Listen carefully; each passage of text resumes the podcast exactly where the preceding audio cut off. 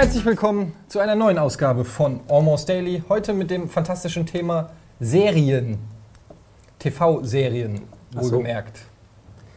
Wieso, Toll. was hast du gedacht? Ich dachte vielleicht Serienmörder oder das gibt's ja Könnte auch. ja auch passen. Könnte ja auch interessant sein. Kann man ja spontan ändern.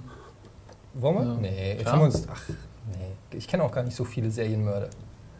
Dexter. Fiktive auf jeden Fall. Fiktive kenne ich mehr als echte. Die basieren ja eh alle, die fiktiven, auf den echten. Sowas wie hieß der, der Gacy, der aus äh, Füßen dann Lampen gemacht hat. Ne? So da auch die ganzen Vorbilder für Ich dachte, Leatherface. das war Idi Amin. Also, Gut, ich bin offiziell schon raus aus dem Gespräch. Ist der nicht, ist der 10 nicht verheiratet mit David Bowie? Serien, nee, wir reden über TV-Serien. Ja. Ähm, kleine lustige Anekdote am Rande. Es gab dieses Almost Daily schon mal, nur nicht für euch. Ähm, weil damals haben wir das aufgenommen, da gab es Tonprobleme. Stimmt das so, Nils? Das ist richtig. Ähm, das hat uns sehr erschüttert, weil das, das kann ich glaube ich in aller Bescheidenheit sagen, das lustigste, harmonischste Almost Daily von allen gewesen ist. Ja. Also Und mit, mit Abstand. wir haben auch immer so Phantom-Comments, die wir lesen. Also manchmal kommen wir in, der, in, in, der, in dieser Runde nochmal zusammen, wie, wie, wie so Menschen, die so ein traumatisches Erlebnis in der Gruppe zusammen verarbeiten wollen, kommen wir zusammen und lesen uns gegenseitig Phantom-Comments vor, die so nie geschrieben wurden, aber geschrieben worden wären, wenn denn das Video veröffentlicht worden wäre. Die waren sehr gut. Das sind die liebsten, lobendsten Comments, die es jemals gegeben hat unter Almost Daily. Wer war da alles dabei bei dem Almost Daily? Äh, wir drei plus Simon minus dir. Ja. Ja. Das war echt super. Ja. Ja. Jedenfalls gab es keinen Ton. Ja. Und äh, dann haben wir uns gedacht, schade, schönes Thema. Lass uns das nochmal machen. Ähm, welche Serien habt ihr damals vorgestellt? Oder Nee, das war ja- gefragt, stellt ihr die gleichen Serien vor, die ihr dann damals jetzt vorgestellt habt? Ähm, ich glaube, wir drei stellen die gleichen Serien vor und äh, wir haben uns aber vorgenommen, dass äh, wir so tun, als wenn Das das wir so wow, total überrascht sind ähm, und äh, auch sehr interessiert sind und so. Okay. Also das haben wir uns Also vorgenommen. eigentlich wie immer bei Almost Daily. ja, genau.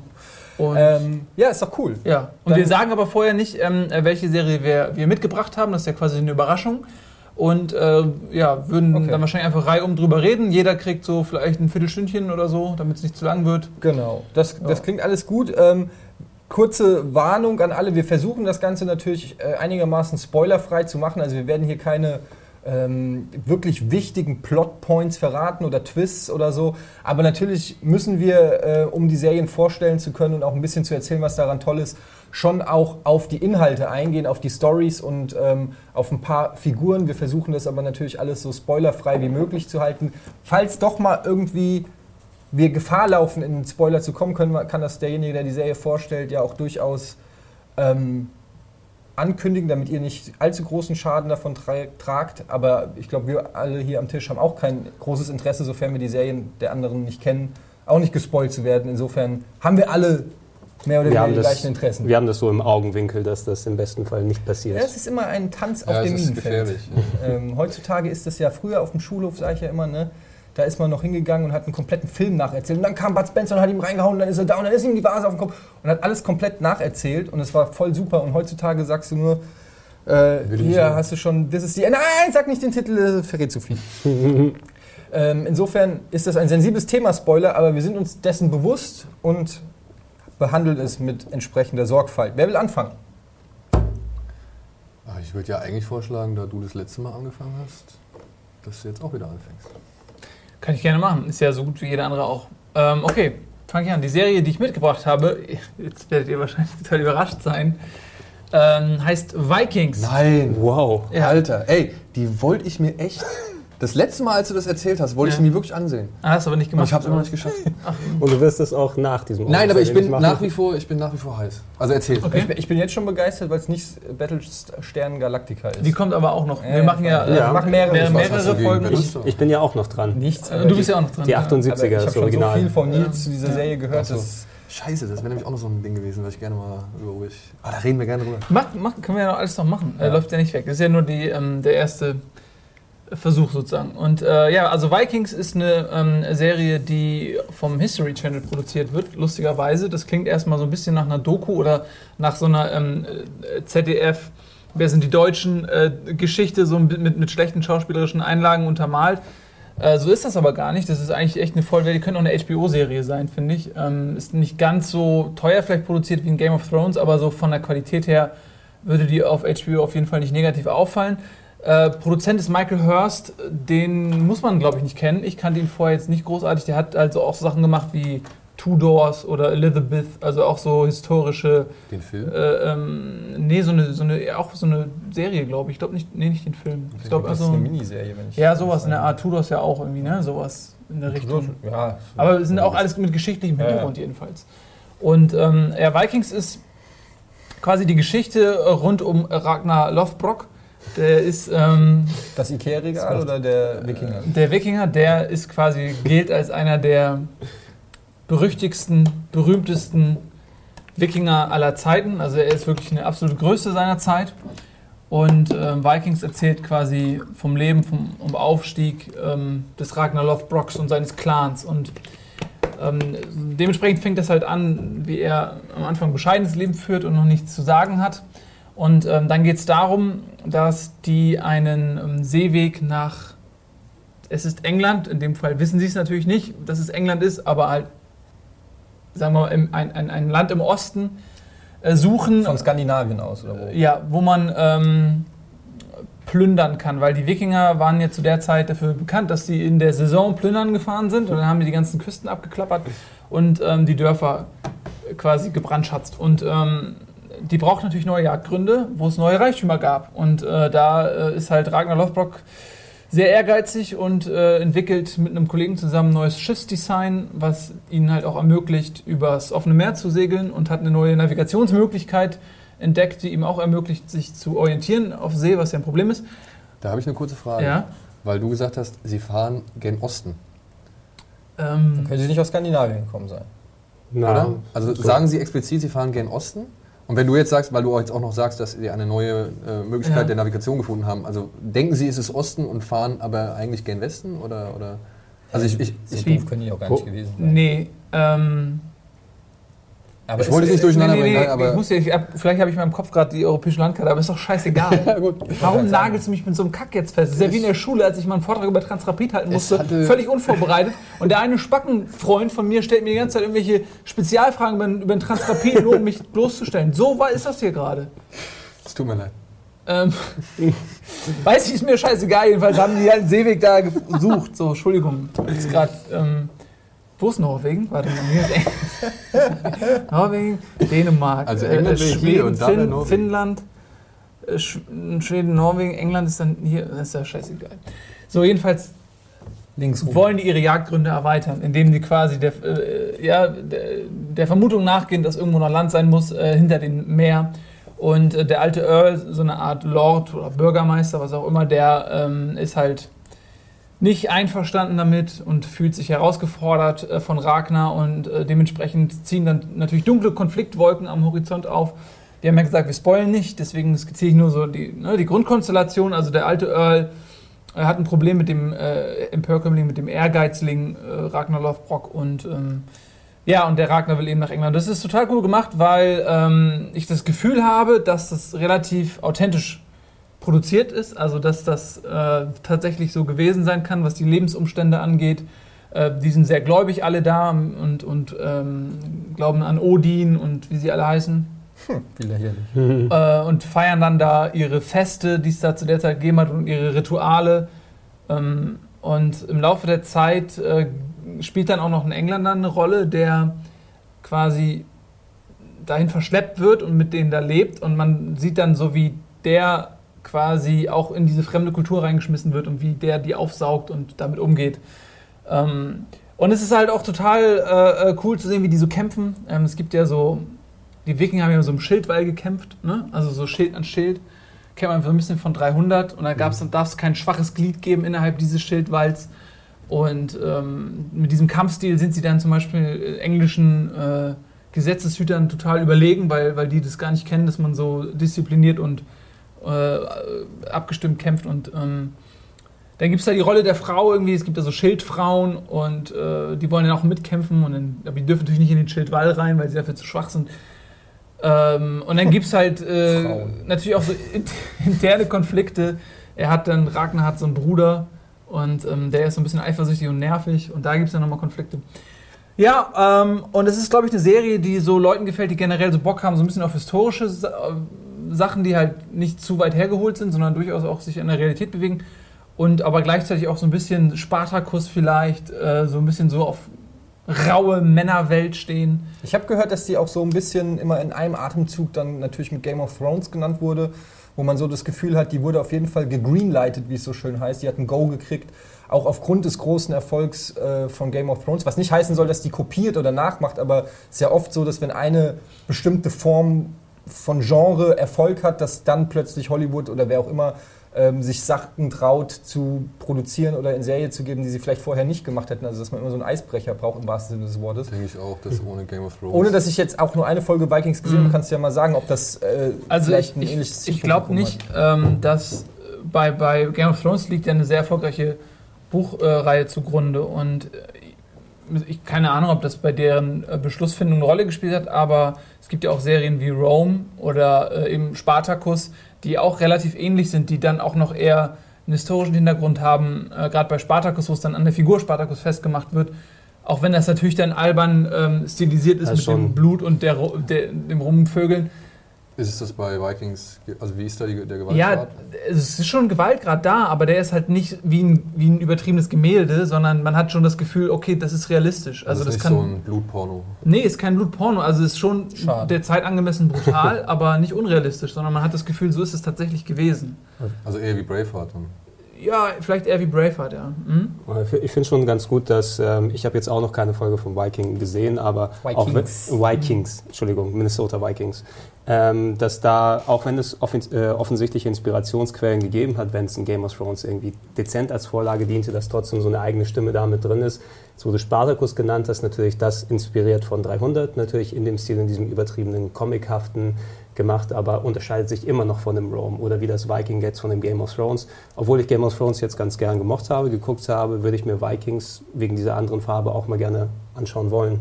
Absolut, weil das halt, also der Aspekt, den ich da halt echt cool finde, ist, dass es so ähm, einen geschichtlichen Hintergrund hat und das wirklich stimmt. Es gab diese Figur äh, äh, Ragnar Lothbrok wirklich und äh, es gab auch da, ich habe da mal so eine Buchreihe gelesen, auch von so einem Historiker, der dann da so, aber in, in fiktiver Form sich eine Geschichte um diese ganze Ära ausgedacht hat, ähm, wo dann auch die Engländer nach Viking, äh, nach, äh, die Wikinger nach England kommen, irgendwie nach Northumbrien oder so und dann quasi England überfallen und dann äh, sich da langsam festsetzen und ähm, wie die Engländer dann mit dieser Invasion umgehen und so weiter. Und das fand ich irgendwie total spannend. Und ich sehe viele Dinge von, von diesen Büchern eben auch in diesen Serien wieder. Und das, ähm, Ist das auch so eine, so eine ähm, ich will nicht sagen Cliffhanger-Show, klingt so negativ, aber es gibt ja so verschiedene Sendungen, ähm, die deutlich, also Lost nenne ich mal als ein Beispiel für eine klassische Cliffhanger-Sendung, Mhm. auch 24 oder Breaking, selbst Breaking Bad und so, das sind ja schon so Sendungen, die immer im Prinzip am Ende der Sendung einen krassen Cliffhanger haben, um dich zum Weitergucken animieren. Dexter ist ja so der Trend. Ist das auch eher so eine oder ist es eher,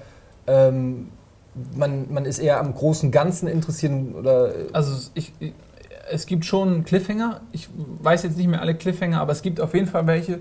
Aber es ist jetzt nicht so, dass es auf Krampf äh, äh, die am Ende nochmal irgendwas auspacken, nur damit man dranbleibt. Die Serie, finde ich, trägt sich auch ohne Cliffhanger, aber es gibt natürlich auch Cliffhanger. Das ist aber. Jetzt würde ich der Serie nicht als, als äh, besonders hervorstechendes Merkmal Okay. irgendwie ähm, auslegen. Ist die Staffel schon durch? Ja, die Staffel ist durch. Es gibt eine Staffel, die hat äh, leider nur neun Folgen, aber die war sehr erfolgreich. Und deswegen wird es auf jeden Fall auch eine zweite Staffel geben. Und ich glaube, dass die auch noch ein höheres Budget hat. Äh, vielleicht, dass man da auch noch dann größere Schlachten oder so irgendwie erwarten kann oder, oder, oder äh, abwechslungsreichere Settings oder sowas.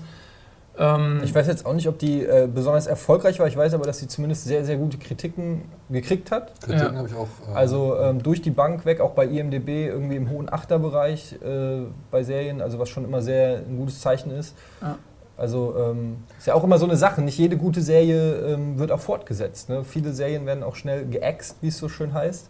Ähm, Speziell, wenn es so eine ähm, geldaufwendige Sache ist, wie eben Wikinger-Sachen dann zu rekreieren. Ich glaube nicht eben, dass das ja, und mit das eben Budget von der es Krimiserie gemacht ist es ist. denn sehr, also ist es sehr studiolastig oder ist es viel on location? Nee, es ist sehr, sehr, also die, die ist hauptsächlich in Irland gedreht und es ist sehr viel, spielt in den, zum Beispiel in dem Dorf. Ja, und äh, das Dorf ist halt, wie man sich so ein Dorf vorstellt, da gibt es so ein paar Hütten, ähm, relativ weit auseinander, weil die alle auch noch ein Stück Farmland haben.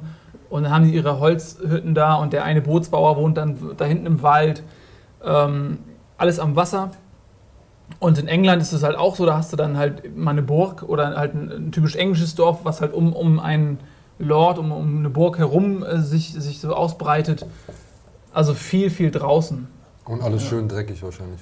Ja, halt, genau, das ist halt auch das, was ich an so Serien mag, dass die eben, ja, wie du sagst, dreckig sind, dass man eben nicht das auf Hochglanz macht oder Ja. so, sondern es war halt dreckig zu der Zeit. Ist halt Das so. ist zum Beispiel wäre auch ein krasser Unterschied zu sowas wie Spartacus, was ja total die Edelporno-Optik hat Ja. im Prinzip. Ne? Ja. Mit CGI und Genau. also Ja, Supermodels. da gibt es auch keinen Dreck, keinen richtigen. Also, Nee, es ist alles halt Hochglanz. Ne?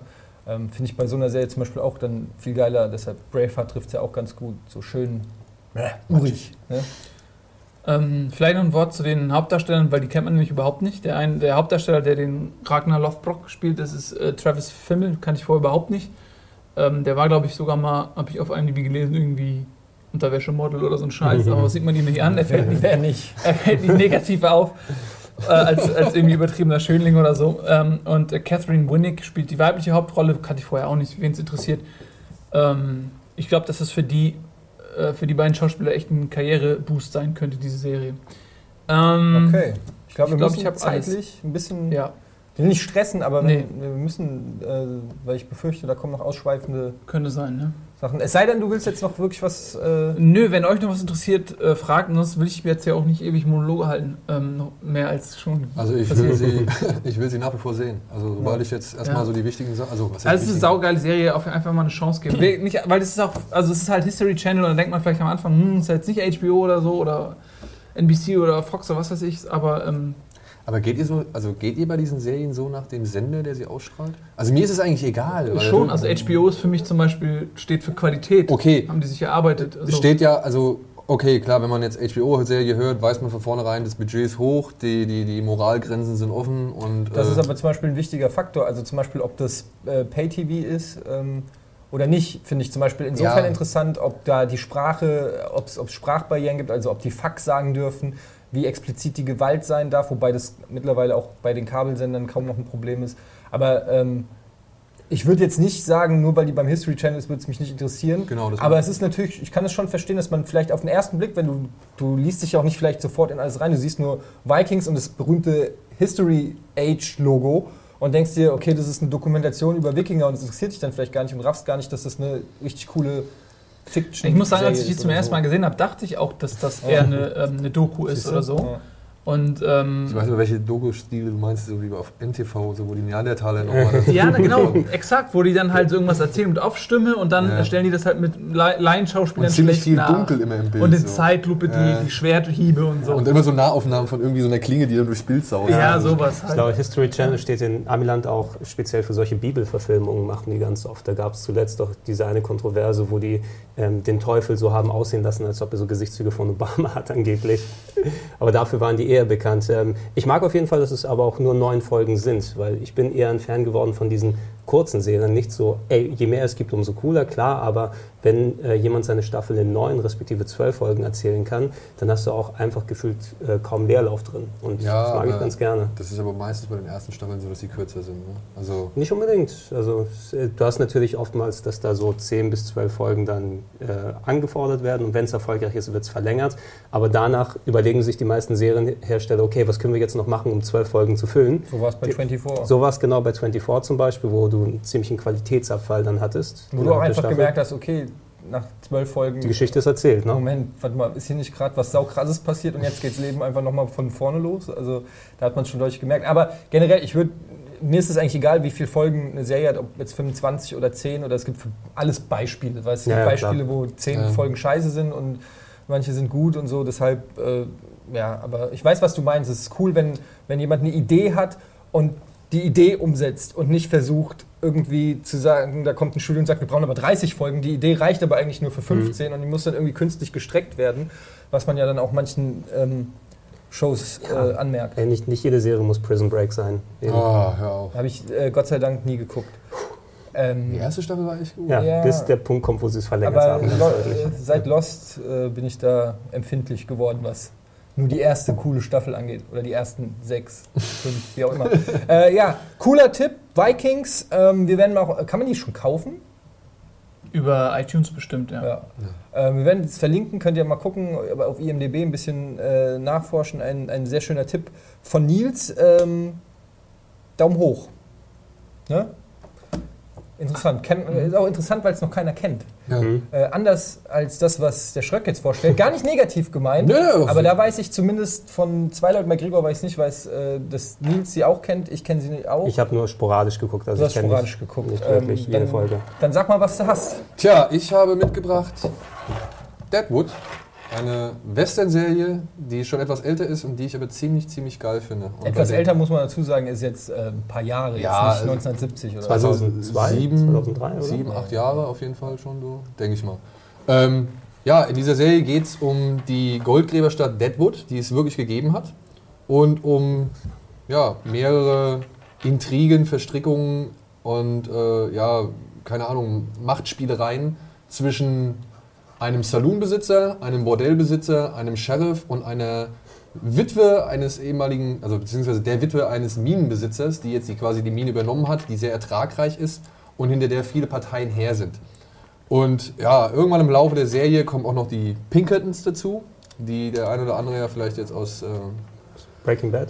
nee, nicht aus äh, Bioshock Infinite äh, kennt. Und ja, das, was mich an dieser Serie so wirklich absolut überzeugt und beeindruckt hat, ist halt A, ähm, die schauspielerische Klasse, die dabei ist. Ich finde, da sind richtig gute Schauspieler dabei. Wie halt Ian McShane, der den äh, Saloonbesitzer Al Swearingen, ist es richtig ausgesprochen? Swearingen. Sorry, sorry. Swearingen, drauf an, welcher Charakter. äh, Ja, der, Japan Namen- der, der Chinese.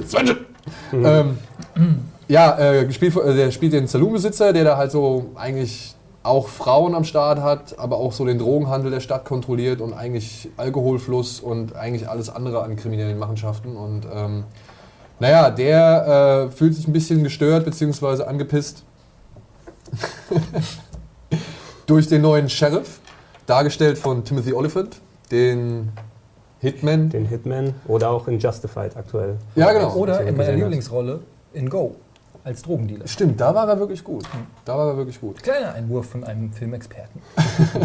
Ist in Justified diese Serie, die relativ neu, wo er quasi auch diesen Polizisten So spielt? Marshall. So auch Marshall, also ja, ja, so- okay. So, Soll übrigens, die habe ich noch nicht gesehen, aber soll auch sehr gut sein. Habe ich auch schon gehört, dass die Ist auf jeden Fall Ich habe ein paar Folgen gesehen davon, die ist, ähm, er hat mich schon sehr an, an den Typen aus Ja, Deadwood klar, erinnert. klar. So. Es ist bewusst irgendwie so das Transplantieren eines klassischen Cowboys auf die Gesetzmäßigkeiten von heute. Mhm. Und äh, jede Serie, wo Walton Goggins dabei ist, der dort den Neonazi-Chef spielt, ähm, auch bekannt aus The Shield, der ist immer super. Den kann man immer sich sehr gut angucken. Ja, ich meine, das Ding ist ja halt, ich finde Timothy Oliphant generell halt steif. Ja. Ich mag den ganz gerne. Ich, ja, aber ey, der, der wirkt halt schon immer so ein bisschen, mm, als könnte er sich nicht so richtig bewegen oder beziehungsweise als, als, als weiß nicht, als hem- hemmt ihn oder hindert ihn irgendwas dran, so mal richtig die Sau rauszulassen. Er ist total reserviert. So, man, Ja. man, denkt, man spürt hinter den Augen lauert was, aber Ja. ne, er lässt das körperlich aber er hat, nicht raus. ich, aber er hat bisher noch nie so wirklich die, die, die Möglichkeit gehabt, mal so richtig abzudrehen irgendwie. Also ich wüsste jetzt keinen Film, wo er in mal Go. richtig, Aber in Go ist er auch eher so der Beobachter. Aber der rastet der aus. Ja, da rastet er, aber das ist auch nicht so. Aber ich meine, guck mal danach, was da kam danach. Da kam nach, kam fast immer nur noch irgendwie steif. Stirbt langsam 4, war es doch, ne? Ja, Da das stimmt langsam viel. Das war lame. Das war der Das war ziemlich- echt schwächste Bösewicht, den, glaube ich, Das Stirb war richtig langsam jemals auch, gehabt hat. es war aber auch ein Scheißfilm einfach. Ja, kann man auch nicht sagen. Aber hier bei Deadwood, finde ich, passt seine Steifheit wirklich auf dieses, ja, auf dieses ganze gelebte, irgendwie, auf diese gelebte Etikette, die sie da versuchen, irgendwie über jedes, über jedes Verbrechen hinweg an den Tag zu legen. Ja, ich meine, die, die fluchen alle rum, die huren alle rum, die saufen, die nehmen Drogen, die äh, intrigieren sich gegenseitig, aber trotzdem versuchen sie dabei wirklich Game One die Serie sein. Trotzdem versuchen sie halt irgendwie so eloquent und freundlich wie möglich irgendwie. Dann ist nicht Game One. Das ist nicht der Game One. Sie versuchen es. Achso, ja, okay. Ja, aber hier kommt es ja noch. Also ich, ich weiß nicht, wie ihr das gesehen habt. Ihr habt es ja alles auf Englisch gesehen, ne? Auf dem Blu-ray-Player. Man, wenn man es auf Englisch guckt, sollte man die Möglichkeit, Untertitel ähm, einzuschalten. Ja, weil die, die. Sprache ist schon sehr schwierig auf Englisch so. Aber nichtsdestotrotz, ich habe es auch auf Deutsch gesehen. Ich muss sagen, auf Deutsch war es auch cool. Die haben gute Sprecher gefunden und sie kriegen schon einigermaßen hochtrabend, hochnäsig irgendwie rüber so. Ich fand, äh, ich habe äh, auf, ich habe es mit einem Freund zusammen geguckt und äh, wir haben auch erst auf äh, Englisch geguckt immer und irgendwann äh, haben wir uns so ein bisschen äh, haben wir darüber diskutiert, ob wir es auf Englisch oder auf Deutsch weiter gucken und dann haben wir auch mal so ein, zwei Folgen auf Deutsch geguckt und ich finde, wenn man, wenn man mit Englisch anfängt Und da Das hat man wirklich doof. diesen Rauch und diesen Dreck auch in der Stimme. Ja. Und dann mm, nimmt man halt das im Synchronstudio eingespielte Audio-File der, der, der deutschen Version, dann wirkt das auf einmal ganz anders. Das fand ich zum Beispiel auch ganz krass bei, äh, wie heißt nochmal die von, von Wild Bill, die Begleiterin? Calamity Jane? Ja, ähm, du weißt ja, ich meine die Säuferin. Die Säuferin. Ja, da fand ich zum Beispiel ganz krass, irgendwie den, den Kontrast zwischen Deutsch Ja, und okay, Englisch. das kann ich, also gebe ich dir vollkommen recht. Das Ding war, ich habe die ja zuerst mit Deutsch angefangen, also auf Deutsch angefangen, um halt Mhm. irgendwie auch mal zu verstehen, worum es da geht. Und dann habe ich dann das Ganze nochmal auf Englisch geguckt, also so eine Folge, um zu raffen, okay, verstehe ich das? Ich weiß ja jetzt, worum es geht, so verstehe ich das aber auch, was sie da sagen.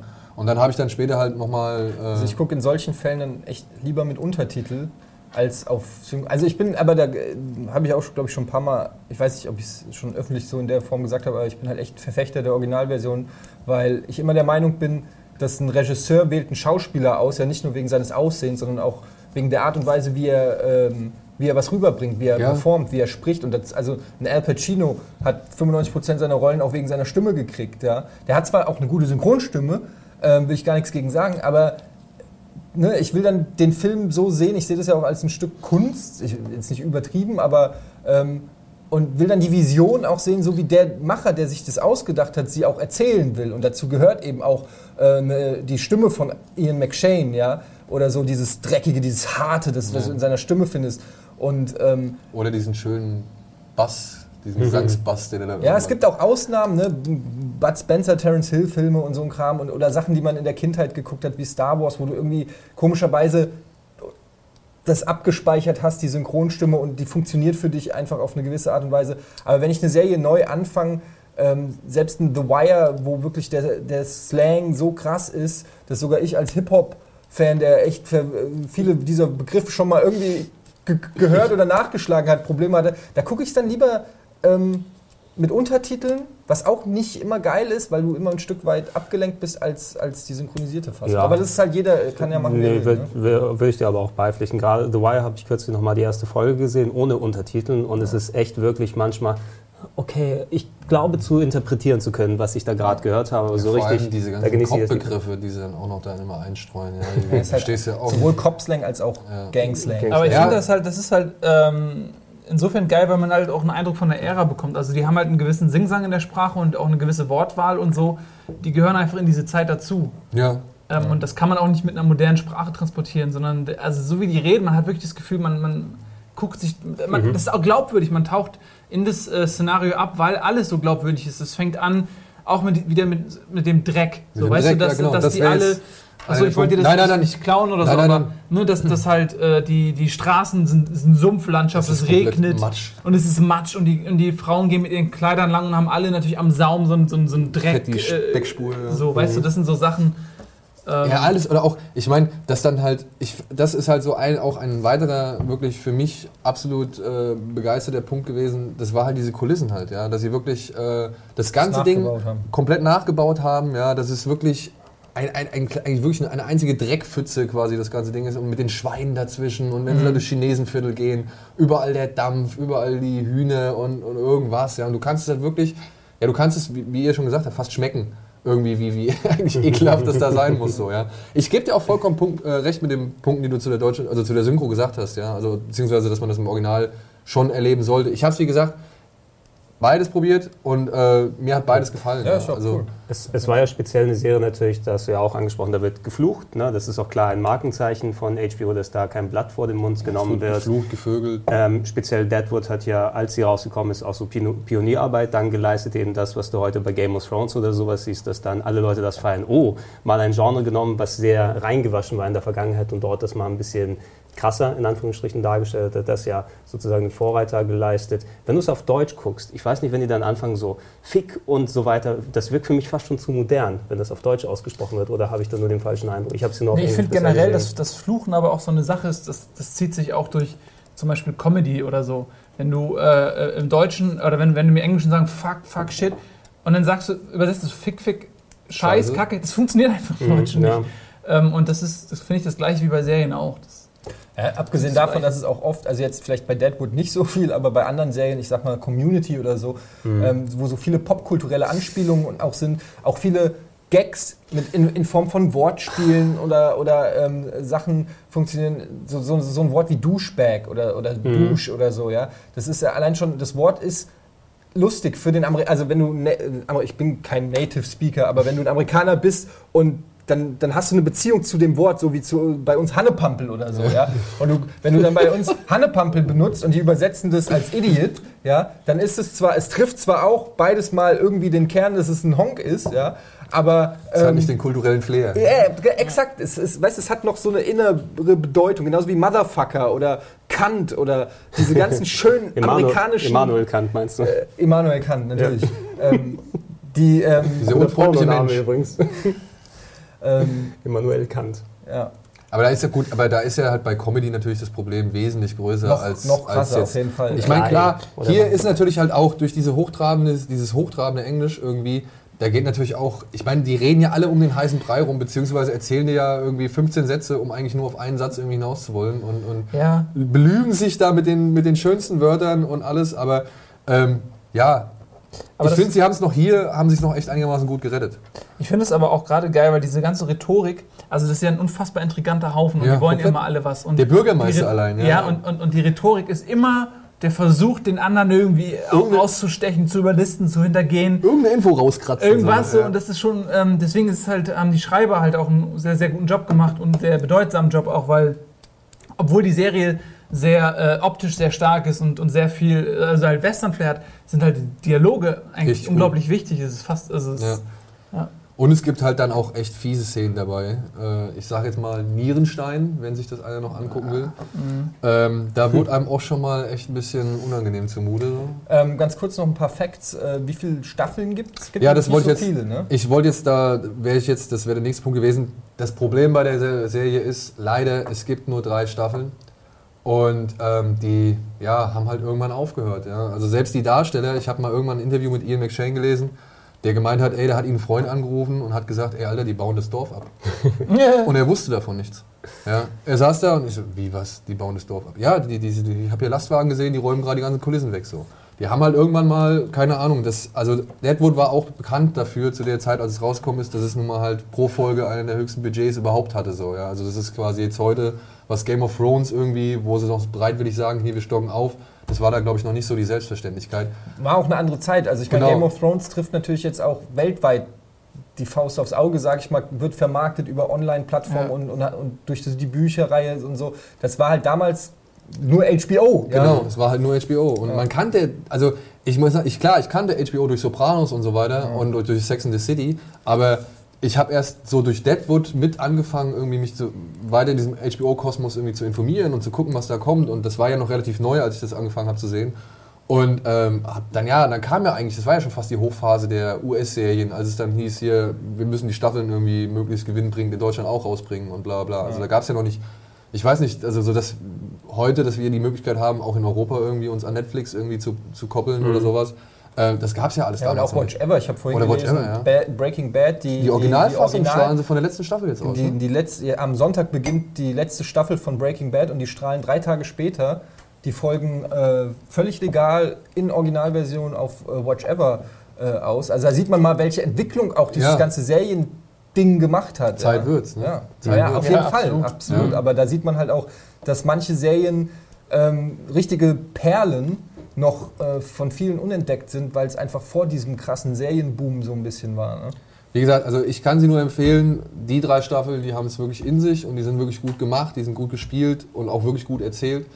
Das Problem ist halt allein das Ende, was halt dann irgendwann aufhört und man ist ein bisschen, naja, Das heißt, die Serie ist nicht abgeschlossen, ne? ich finde, also das Ende kann man stehen lassen, ja, aber nichtsdestotrotz würde ich alles drum geben, da nochmal irgendwie eine Fortführung der Geschichte zu erleben. Gab's ja Weil da ist, ist auf jeden Fall Potenzial noch da. Irgendwie mal Gespräche, dass da ein Film oder sowas bei entsteht? Ich oder sollte, glaube ich, noch mal ein? Film kommen. Aber ich glaube, dann waren auch dann Leute wie Ian McShane und äh, Brad Dourif und was weiß ich und halt Ja, auch äh, Timothy Oliphant waren dann irgendwann, glaube ich, wahrscheinlich im Filmgeschäft auch noch ein bisschen mehr Okay, beschäftigt. stimmt, das ist ein bisschen und dann musst du halt auch mal die Zeit finden, ja, aber ich glaube, die haben da wirklich auch immer so einen ganzen Monat da in dem Dorf verbracht irgendwie. Also ja, Okay. Deadwood kann ich nur empfehlen. Deadwood, wir verlinken auch das, wenn ihr es euch kaufen wollt, gibt es, glaube ich, mittlerweile auch für gar nicht so viel Geld, kann Nee. man sich das bei online äh, Händlern ersteigern. Ähm, auf jeden Fall eine Empfehlung wert. Ich fand die Serie auch super. Ich habe sie noch nicht zu Ende geguckt, nur die ersten zwei Staffeln äh, bislang gesehen, aber ich bin eh voll der Cowboy-Fan. Also ich, hab, Ja, da ich, ich liebe ja auch Cowboy-Filme und äh, ich habe selten eine Serie gesehen, die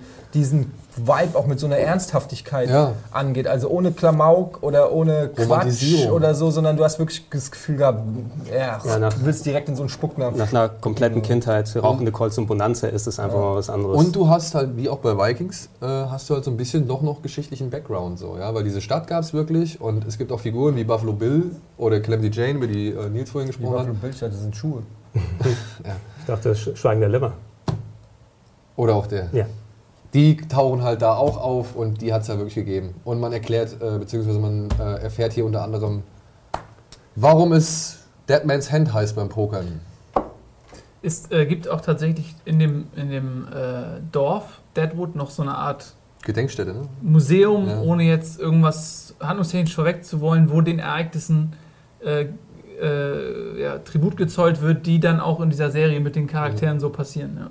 Ja. Also kann man nur empfehlen. Übrigens wesentlich besser als die wirklich saudumme äh, Bruderserie Deadwood. er hat gelacht.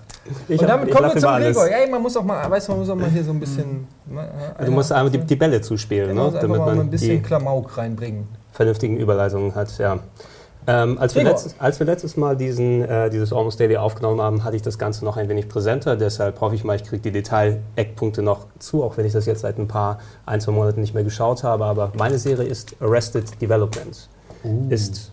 Uh, ah, ah, ja, danke, danke. Noch irgend- Wow, Arrested Development. Arrested Davon habe ich noch nie Development. gehört. Jetzt bin ich interessant. Ja, also Arrested Development ist eine Comedy-Serie, im übertragenen Sinne Sitcom kann man Spielt, sagen. ach, ist spielt ja nicht dieser Ron Jeremy mit auch? Ja, Dieser weltbekannte Schauspieler? Ey, äh, lass mich nicht lügen, aber ich glaube, der hat bestimmt irgendwo mal einen Auftritt dort oder so, wenn ich nicht, äh, nicht falsche in Erinnerung habe.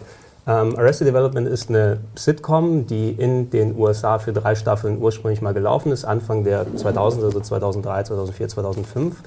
Und ähm, ist für mich so eine der, der Pioniere gewesen der modernen Comedy-Show. Ne? Also was früher so 80er, 90er quasi die Sitcom mit dem Gelächter, die Bill Cosby Show, die Friends und whatever dann gewesen sind, hat äh, Arrested Development mehr in, ist in die Richtung gegangen, dass du heutzutage Comedy-Shows hast wie Community beispielsweise, die eher jetzt nicht auf das klassische, wir machen irgendeine derbe Zote und dann lassen wir die vom Publikum vernünftig anlachen, dann haben, sondern da ist beispielsweise eben, das wird nicht vor Publikum gemacht und auch kein ähm, Love-Track. kein Love-Track, kein Gelächter aus der Konserve dann dort dahinter. Und ähm, im Endeffekt ist es klar, es ist eine Sitcom, also muss es eine Geschichte um eine dysfunktionale Familie sein.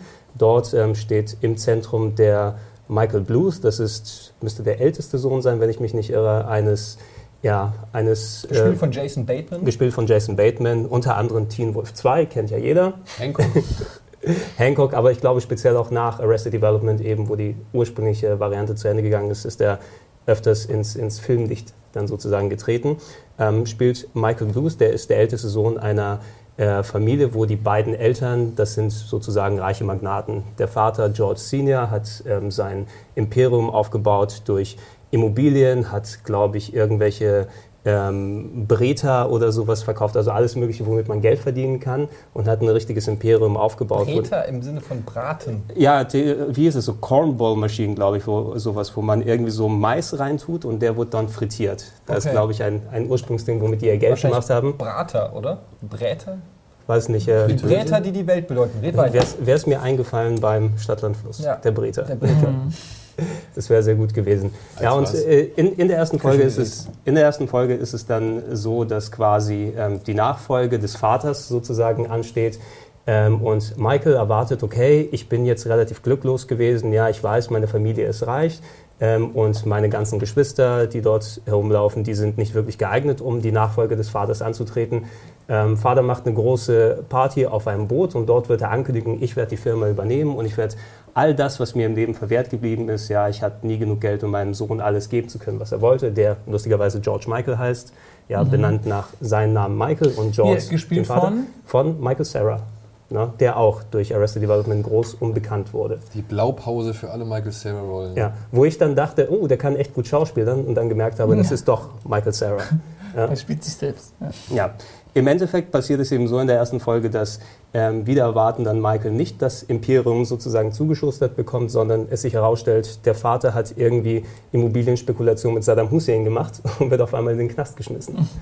Äh, und es entsteht zumindest in der ersten Staffel dann ein wildes Handgemenge sozusagen, wer bekommt die Firma, wer bekommt die Gelder, die irgendwo versteckt sind. Ähm, und wer wird das neue Familienoberhaupt? Wer wird das neue Familienoberhaupt? Ja. Aber das ist fast schon, das ist zwar nur der Hintergrund der Geschichte, aber eigentlich ist das nur der Startpunkt, um einen näheren Blick auf diese Charaktere zu bekommen, weil jedes, jeder Teil der Familie hat so seine eigenen Probleme, seine eigenen Dysfunktionen und da spielt der Titel der Serie auch rein, das Arrested Development, könnte man eben sagen, die dass jemand seine Entwicklung nicht fortschreiten kann. Ähnlich wie jetzt, die sind in einer Pattsituation, die Firma kann nicht wirklich weiter existieren, wo der Vater im Knast ist, aber auch diese ganzen Menschen in der Familie, dadurch, dass die effektiv reich geworden sind, reich geboren wurden als Kinder, haben sie irgendwann aufgehört, als Menschen sich weiterzuentwickeln. Also man, so ich würde es sogar noch drastischer formulieren. Man kann eigentlich sagen, dass mit Ausnahme von Michael Bluth vielleicht, also dem Charakter, mhm. dem Hauptcharakter, äh, sozusagen seine gesamte Familie aus Arschlöchern besteht. Aus absoluten Egoisten, die alle nur versuchen und die auch ihr ganzes Leben lang im Prinzip mit dem Löffel, mit dem Silberlöffel äh, im, äh, Im, Mund im oder Mund im Hintern, oder im Hintern ähm, groß geworden sind. Und jetzt, ähm, wo Michael Bluth quasi das neue Familienoberhaupt ist, er quasi versucht, das Ganze in normale Gefilde ähm, zu lenken und feststellt, dass von seiner Mutter, Schwester, Brüder im Prinzip alle einen absoluten mhm. Dachschaden haben, alle egoistische, total bescheuerte Charaktere sind und auch einfach total durchgeknallt. Ja? Äh, absolut total durchgeknallt. Ich glaube, meine persönlichen Lieblinge sind einmal ähm, Job, also GOB wird es geschrieben, äh, gespielt von Michael Arnett, der den möchte gern Zauberer sozusagen mhm. darstellt und ist wirklich eine glaube, die Entdeckung der Serie zumindest für mich gewesen. Ich kannte ihn vorher nicht, der ist ja auch in diversen der Filmen. Der ist ja auch mittlerweile, also ich glaube, er ist dadurch auch erst. Er, müsst, auch so er müsste auch, ja, er war, er war tatsächlich so Werbesprecher in den USA, weil wenn man seine Stimme im Original gehört hat, der hat wirklich eine der tiefsten, sonorsten Stimmen. Aber äh, ganz kurz, der heißt Will Arnett. Will, ah, was habe ich gesagt? Oder? Das ja, Will, Arnett. Will Arnett. Ja. Ja. Habe ich Ted Arnett oder so? Michael, Will Arnett, Michael, Michael Arnett, Entschuldigung. Michael Andretti dachte ich wahrscheinlich. Nee, Will Arnett ist es, der dann durch diese Rolle bekannt geworden ist und wirklich, wenn der zu The Final Countdown seine Magieshows dann macht, die sowieso auf jeden Fall nicht funktionieren und er immer seine neuesten Pläne ausheckt, wie er Geld aus dem Familienfundus dann abziehen kann und Michael versucht sich dagegen zu stellen. Du findest lauter Charaktere, lauter Situationen, die immer wieder neue verrückte Sachen entstehen lassen. Auch ähm, Tobias Funke, dargestellt von David Cross, einem Comedian aus den USA. Das ist der mit dem Schnauz? Der mit dem Schnurrbart und äh, auch die Eigenschaft, er ist ein Never Nude. Er kann nie komplett nackt sein und duscht auch deshalb mit einer kleinen Jeans-Shorts immer. Ja. Hat, hat als, ähm, ist verheiratet mit der einen Tochter der Familie, der Lindsay äh, Blues, die ihn, glaube ich, nur geheiratet hat, um an die äh, Kohle zu kommen. Ähm, eigentlich nicht, die hat ja Kohle als Familie, aber hat gesagt, der Typ ist Doktor, ist äh, der irgendwie äh, Oberstehende dort von, von einem Krankenhaus, da werde ich mich auf jeden Fall finanziell absichern, dass ich nicht immer von der reine, Familie das brauche. Es ist eine reine Fake-Ehe. Es ist eine ähm, Zweckbeziehung. Man kann sagen... Eine einseitige Zweckbeziehung. Ja, ja. Man, kann, man kann sagen, dass er im Prinzip ähm, 100% schwul ist, ähm, ähm, aber dass dessen sich noch nicht bewusst ist. Also dass das auch in der Serie immer so... Ähm, das ist eine eigentlich jede, Games, ja. jede Szene ist eigentlich damit, dass er ähm, sich outet als, als Schwuler, aber das so, was das so sympathisch macht, ist, dass es nicht, dass er sich das nicht traut zuzugeben, sondern es ist ihm einfach nicht bewusst. Es ist ihm einfach selber nicht bewusst, aber die Sachen, die er macht, sind so offensichtlich, ähm, das ist schon auch eine sehr, ist, sehr lustige Er ist wirklich, Figur. ja, das, das ist so, jede, jede der Figuren, ob er, ob die anderen, haben so gewisse Eigenschaften, die sehr überspitzt dargestellt werden. Ja. Aber dadurch, dass solche Running Gags geschaffen werden und vor allem finde ich, dass so der Großteil der Folgen ist einfach sehr präzise und sehr detailliert und sehr ineinander verzahnt geschrieben, dass sich das von Folge zu Folge zu Folge aufbaut und irgendwann komme ich aus dem Lachen nicht mehr raus dort. Also man muss dazu sagen, ähm, dass Arrested Development auch nicht jedermanns Sache ist. Also ich habe die Serie auch schon vielen Leuten empfohlen, die da nicht so reingekommen sind, weil es auch nicht so ein immer dieser Laugh out loud Humor ist, wo mhm. du wirklich äh, schenkelklopfend da sitzt, sondern es ist ganz viel Situationskomik, so Awkwardness, so Peinlichkeiten, so Sachen, wo du dich einfach auch ein Stück weit fremdschämst, ein bisschen obskur, ein bisschen äh, auch over the top. Also die Figuren, die da sind, sind jetzt nicht unbedingt lebensechte Figuren, sondern auch Karika äh, Karikaturen im Prinzip von Figuren. Und ähm, das ist nicht jedermanns Sache. Trotzdem ist die Serie so vom, vom, äh, von den Kritikern und so absolut gefeiert. Kommerziell eher ein mäßiger Erfolg gewesen. Ähm, und ich kann nur sagen, es ist jetzt, ähm, man sollte wirklich der Serie auch mal ein paar Folgen nehmen. Also nicht gleich die erste Folge gucken und sagen, boah, ich habe jetzt nur zweimal gelacht, ist nichts für mich. Und sagen, ey, eine Comedy-Serie, da muss ich aber mindestens 20 Mal lachen, damit sie gut ist, sondern wirklich mal, vielleicht sogar eine komplette erste Staffel gucken, um mit den Charakteren warm zu werden, um auch irgendwie den Style dieser, dieser Serie auch zu checken. Ja, das, das, Allein wegen dem Vater wird es sich lohnen. Jeffrey Tambor ist so gut. Ja. Äh. Jeder hat seinen speziellen Lieblingscharakter dort und der eine findet den besser, der andere den. Man hat bei allen Figuren dort irgendwelchen Ansatz, um Sachen gut zu finden. Bei mir war es genauso. Die erste Folge geguckt, mäßig interessant, das soll jetzt das neue coole Comedy-Ding sein, aber so langsam, ohne dass du es bemerkst und du guckst trotzdem weiter und irgendwann kannst du einfach nicht mehr aufhören. Na, und ähm, insgesamt ist es eben wirklich eine der besten Comedy-Sendungen, die ich je gesehen habe. Die ist eben, wie du erwähnt hast, leider kommerziell nicht so enorm erfolgreich gewesen zu Beginn. Hat sich, wie viele andere Serien, die Anfang der 2000er dann ähm, wegen aktuellem Erfolg damals so gecancelt wurden, Futurama, American Dad und so weiter. Es ist eben so eine gewesen, die sich später dann durch so Word of Mouth, dass Leute im Internet gesagt haben, ey, guck dir die an, äh, nicht sofort aufgeben, kauf dir die DVDs, dann ist ein richtiger Kult drumherum ja. entstanden. Ähm, und gerade als wir dann das letzte Mal dieses Gespräch aufgenommen haben, war jetzt die vierte Staffel von Arrested Development gekommen. Die dritte war dann 2006 ausgelaufen, hat mit dem Cliffhanger geendet und die ganzen Schauspieler haben sich eben in die Filmwelt verteilt dadurch, dass da eben so viel ja, gewollt wurde, dass da Fortsetzung war und Netflix sich jetzt angeboten hat, der Online-Streaming-Service, ey, wir geben den Machern ganz viel Geld, die versuchen mal alle Schauspieler wieder ranzubekommen. Lass uns mal gucken, vielleicht können wir eine neue Serie, einen neuen Film und so weiter machen. Und im Endeffekt ist jetzt eine neue TV-Serie mit weiteren 16 Folgen. 15, Kommt 16. auch ein Film? Ähm, der Film wird an diese Serie äh, anschließen. Also Netflix ja. hat ja durchaus einige Serien jetzt produziert als Streaming-Service. House of Cards mit ähm, hier Kevin mit Kevin Spacey beispielsweise von David Fincher gemacht, für 100 Millionen Dollar eine Staffel produziert und ähm, ähnlich viel Geld. 50 Millionen eine Staffel, 100 Millionen Echt? zwei, glaube ich, oder? Waren es zwei? Ist ja auch wurscht. Ja, Auf jeden Fall ist ja, auch sehr viel Geld. ist ja auch wurscht, aber das Konzept, wie die diese Staffel machen, ist es eben nicht eine jede Woche Folge zu zeigen, sondern produziert, das ist das Release-Datum, ihr könnt euch alle Folgen angucken, so wie sie sind. Und das war dann soweit. Ne? Ich hatte dann ja effektiv sechs, sieben Jahre Arrested Development Entzug und dann habe ich mir einen Netflix-Account dann eben hier geholt. Das ist, glaube ich, für viele dann noch der Grund gewesen, um das zu machen. Und diese vierte Staffel so in einem Rutsch durchgeguckt die auch dann aufbaut auf dem potenziellen Kinofilm. Ja. Ja. Ähm, um es kurz dann abzuschließen, die vierte Staffel dreht sich dann darum, dass die Familie für sieben Jahre verstreut war. Also die Zeit, die in der realen Welt vergangen wird, wird dort auch thematisiert. Und äh, jede einzelne Folge beleuchtet immer Punkte von einem Charakter, wie sie in der Welt und mit den anderen Leuten so zurechtgekommen sind. Was einerseits dem zu schulden ist, dass sie natürlich nicht alle Schauspieler gleichzeitig zusammenbekommen haben. Jeder hat sein Schedule, jeder hat seinen Film, den er drehen muss. Ich glaube, insgesamt für die vierte Staffel waren die zwei Tage an einem Platz maximal. Und der Rest wurde so mit Greenscreen und so weiter gemacht. Das merkt man der Serie auch ein bisschen an, weil so die Interaktion der zwischen. Flow ein bisschen anders ist. Er ist ein bisschen anders. Ich finde ihn jetzt nicht schlecht. Gerade ähm, die ersten paar Folgen sind noch ein bisschen, kommen wieder rein, wie üblich, aber danach gibt es auch wirklich viele geniale Momente. Ähm, es ist aber auch eine sehr anstrengende Staffel, die neue zum Gucken, weil da so viel äh, an versteckten Gags und Running Sachen. Das ist aber sowieso bei Arrested Development, dass man, das ist so eine Serie, da musst du wirklich höllisch aufpassen. So ein bisschen ja. erinnert mich das auch immer wieder an Community, ja. wo du ähm, wenn du da mal zwei Sekunden nicht aufpasst, hast du schon wieder drei Gags verpasst. Und wenn es mhm. nur irgendwie in, in, in Form von Wort, Witz, Schnitt, Aufeinanderfolge, mhm. Kulisse ja. oder sowas ist. Da gibt es so viel. Ähm, Sternbacke ähm, da hinten durch das Bild. Ja, genau, irgendwie. Also, aber auch eben viel Liebe zum Detail, wo du auch richtig merkst, da, da sitzen Leute, die haben auch richtig Bock gehabt, sich das. Äh, das ist nicht nur eine, eine, nichts gegen Big Bang Theory, doch, aber ähm, ich mag's auch. Weißt du, es ist jetzt einfach. Äh, es ist nicht einfach. Ja, aber es ist jetzt nicht einfach.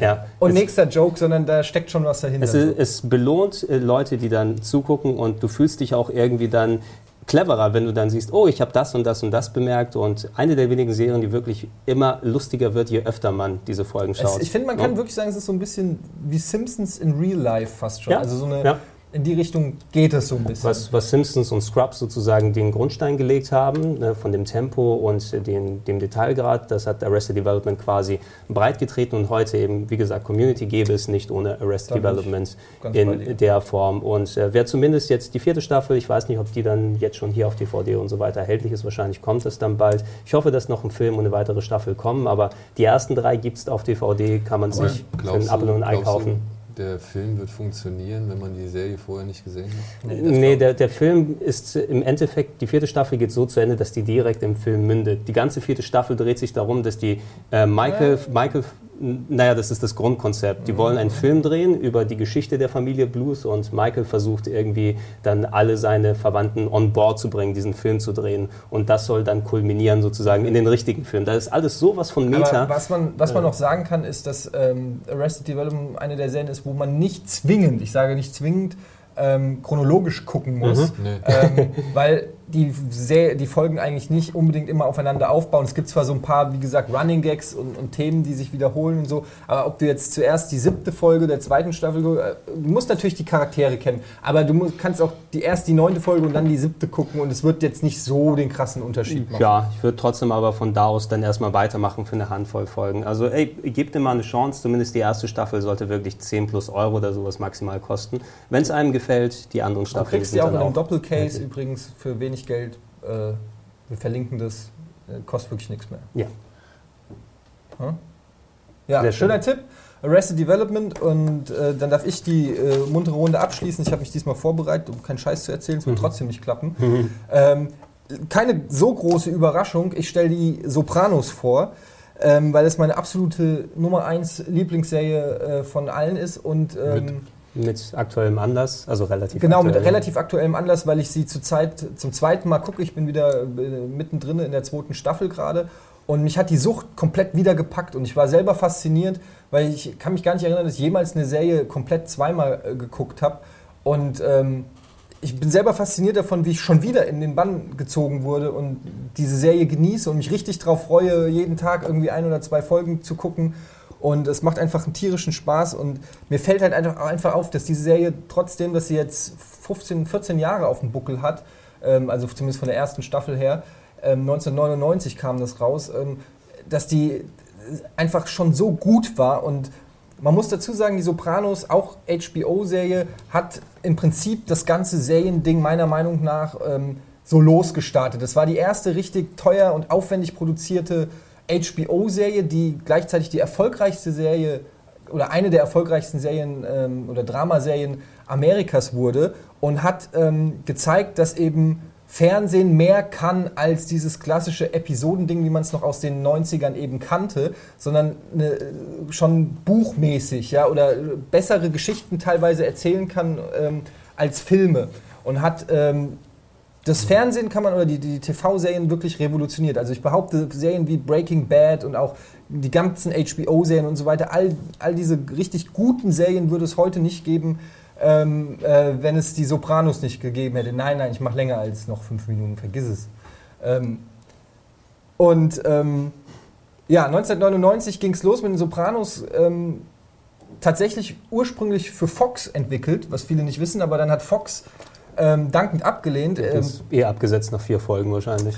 Wahrscheinlich. Ähm, der Macher David Chase ist ein Typ, der selber in äh, New Jersey groß geworden ist, wo auch die Serie spielt und hatte ursprünglich, ähm, ist es, hat es durchaus die Serie autobiografische Züge, aber nicht der Crime-Part. Also die Serie handelt von Tony Soprano, wer, wer noch nichts von Sopranos gehört hat, von Tony Soprano, der im Prinzip, kann man sagen, in zwei Familien lebt. Einmal seine normale amerikanische Familie, Frau, zwei Kinder, Häuschen und die andere Familie ist die Mob-Familie, äh, der Mafia-Clan, wenn man so will, wo er quasi den Vorsitz dieses Clans hat, dieser äh, Mafia-Familie in New Jersey. Und ähm, die Serie handelt eben davon, wie diese zwei Welten durchaus aufeinanderprallen. Dieser einerseits Familienvater, der ein ganz normales Leben hat und von normalen Probleme, vor normale Probleme gestellt wird, die Menschen kennen. Der Sohn ist schlecht in der Schule, die Tochter ist in der Pubertät und bringt irgendwelche blöden Boyfriends mit nach Hause. Die Frau ist frustriert, was weiß ich. Und auf der anderen Seite ähm, muss er aber ähm, das, das, das Mob-Life, das Mafia-Leben ähm, am Leben erhalten, muss äh, Entscheidungen treffen, muss Leute ähm, zum Töten freigeben, vielleicht sogar auch selber töten, ähm, Deals machen, Erpresser, Erpressungsgelder, Schutzgelder einklagen und so. Und dieser Dualismus in dieser Figur von Tony Soprano ist ähm, einzigartig, weil auch so unfassbar fantastisch dargestellt von äh, James Gandolfini, der leider letzten Monat äh, verstorben ist, was sehr traurig ist, äh, viel, zu, viel zu früh, ich glaube 51. 51, ja, Anfang 50 ähm, war und ähm, ein fantastischer Schauspieler ist, der es vielleicht im Filmgeschäft im Hollywood nie so ganz groß gepackt hat, obwohl er immer großen Respekt hatte, ähm, aber mit, sich sowas von unsterblich gemacht hat mit dieser Rolle als ähm, Tony Soprano. Und ja, jedenfalls basiert die Serie ursprünglich auf den Erlebnissen von David Chase, aber eben nicht, weil der ein Mafia-Gangster war, sondern weil er ähm, ein depressiver äh, Typ ist, der sehr unter Depression gelitten hat, unter anderem auch schwere Konflikte mit seiner Mutter hatte. Ähm, hm. Wer die Sopranos kennt, Livia Soprano, ähm, die Mutter von Tony Soprano, absolut einer der hassend, und da sind viele böse Gangster und schlimme Charaktere, aber der hassenswerteste Charakter in dieser Serie ist die Mutter von Tony Soprano. Ähm, und das hat seinen Grund, weil er eben David Chase, der Macher und Erfinder der Serie, ähm, selber in der Vergangenheit diese Probleme hatte und sich dann überlegt hat, der hat auch Psychotherapie gemacht und so weiter und hat das Thema dann, diesen Konflikt mit seiner Mutter, Psychotherapie und dann das Ganze ein bisschen aufgepeppt mit dem Mafia-Gangsterleben ähm, kombiniert und daraus ist eben Sopranos dann entstanden. Und da bin ich auch schon bei einem weiteren coolen Thema in der Serie. Tony Soprano, ähm, so fängt auch die erste Staffel an, geht ähm, zum Psychiater, zu einer Psychiaterin, noch, äh, noch schlimmer im Prinzip, was äh, natürlich in dieser harten Macho-Welt der Mafia-Bosse ein absolutes No-Go ist, wenn du als, als, als Gangleader ähm, zu einer Frau gehst, um quasi dir, ähm, dich, mal, äh, dich da auszuheulen, um es mal negativ zu formulieren. Ähm, was auch tatsächlich in die Story eingearbeitet wird, diese ganze Thematik, dass das nicht rauskommen darf und so. Und ähm, ja, das sind einfach, das ist ein Thema, er ist regelmäßig bei diesen Therapiesitzungen und es ist sehr, diese, allein diese Dialoge mit, mit, mit ähm, Dr. Melfi, der Psychiaterin, ähm, sind sensationell, die sind, die sind richtig gut, die machen richtig Spaß. Es sind so viele tolle Schauspieler äh, dabei, es sind Charaktere dabei, die man meiner Meinung nach sein Leben nicht vergisst. Also allein Tony Soprano, der, äh, wie gesagt, schon so super gut ist, der hat, er hat diesen traurigen Blick, er macht einerseits so unfassbar böse Sachen, auf der anderen Seite bist du fast immer auf seiner Seite und sympathisierst mit ihm. Du, äh, du, du erkennst, dass in ihm irgendwie doch was Sensibles, unfassbar Trauriges ist. Ähm, auf der anderen Seite macht er Sachen, die du ihm eigentlich nicht verzeihen kannst. Ähm, du hast äh, Edie Falco, ähm, Carmella, ähm, seine Frau, die äh, davon profitiert, dass ihr Mann im Prinzip ähm, Mafia-Leben führt und sie sozusagen ähm, ja auch Blut an ihren Händen trägt, weil sie weiß, sie fragt zwar nicht immer direkt nach, was er macht und will vielleicht auch nicht alles wissen, aber sie weiß natürlich schon, ähm, dass dieses Haus, in dem sie lebt und die vielen tollen Sachen, die sie sich kaufen kann, dass das Geld auch irgendwo herkommen muss. Ähm, die Kinder. Oder die AK-47 in dem versteckten Wandschrank. Ja, zum Beispiel, wenn, wenn, sie, wenn sie Angst hat, dass plötzlich die Polizei kommt und plötzlich äh, losrennt und das Geld aus Schuhkartons sammelt und, und eine AK-47 versteckt und so. Also sie steckt damit drin und das ist auch ein großes Thema, wie sie die, dass sie auch Schuld auf sich lastet. Mit, Mittäter ist einerseits. Ähm, du hast ähm, tolle Gast, ganz kurz, du hast, ich muss mich so beeilen, also, du hast tolle Gastrollen. Steve Buscemi ähm, spielt in einer Staffel äh, mit als äh. Tony Bon, ne, ich glaube, ja, ein bisschen noch in ein paar anderen Folgen. Es sind 15, 15 Folgen oder so. Äh, Tony Bandetto, glaube ich, oder wie er heißt. Ähm, du hast ähm, Joe Pantigliano als äh, Ralphie äh, Ciaffretto oder wie er heißt, ich kann den ganzen Namen jetzt nicht so richtig aussprechen. Ralphie ähm, ist der Beste. Das ist äh, Joe Pantigliano, das ist der Typ, der zum Beispiel bei Bad Boys den, den äh, Polizeichef spielt. Oder der bei Matrix die Jungs verrät. Der bei Matrix die Jungs Cypher, verrät. glaube ich, heißt der bei Matrix. Mhm. Genau, Cypher, ja. und ähm, er ist bei... Ähm, bei Bound spielt er den Bösewicht, auch sehenswert. Ja, also in, wenn ihr ihn seht, dann werdet ihr ihn auf, auf, auf jeden Fall erkennen. Ähm, auch ein toller Schauspieler. Ähm, es gibt so viele, äh, Richie April, ähm, der, der, der, das ist eine Rolle in dem Film, das ist der Bruder von dem verstorbenen Mobboss, also nur kurz zur Story, der, der Mobboss stirbt irgendwann, das ist relativ ganz am Anfang. Und deshalb rückt Tony Soprano quasi auf den Thron des, des zukünftigen Bosses. Und der hat einen Bruder, der kommt dann aus dem Knast, das ist äh, Richie April, ein absoluter Psychopath.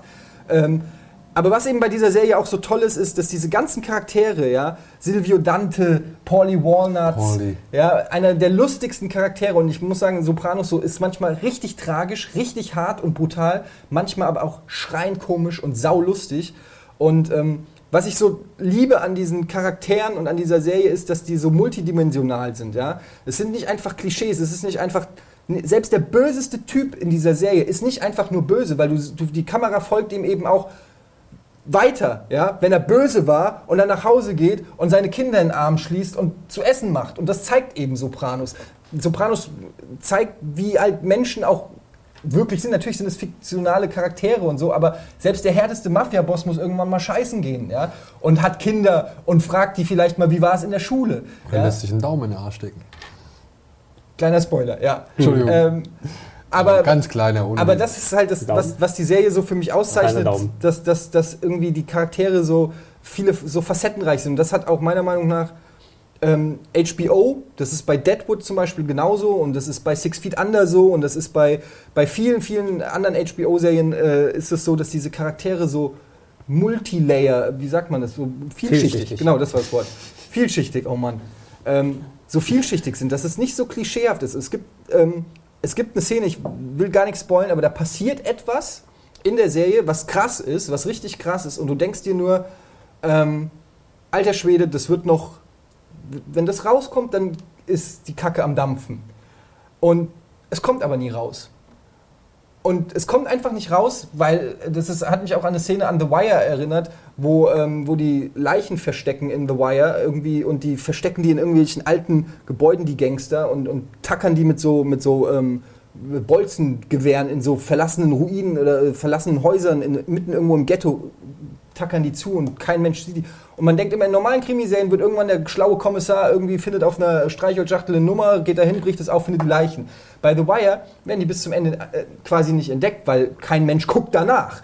Und das ist realistisch auch, dass man manchmal auch Leichen nicht findet, wenn sie gut versteckt sind, so ungefähr. Ja? Erst recht, wenn du sie da versteckst, wo es eh keinen interessiert. Und so ist es eben auch bei Sopranos, dass manche Themen, manche Sachen im Leben ähm, und das ist eben bei Sopranos auch so, lösen sich nicht einfach. Es gibt nicht immer die krasse Solution, es gibt nicht immer diese Antwort auf alles.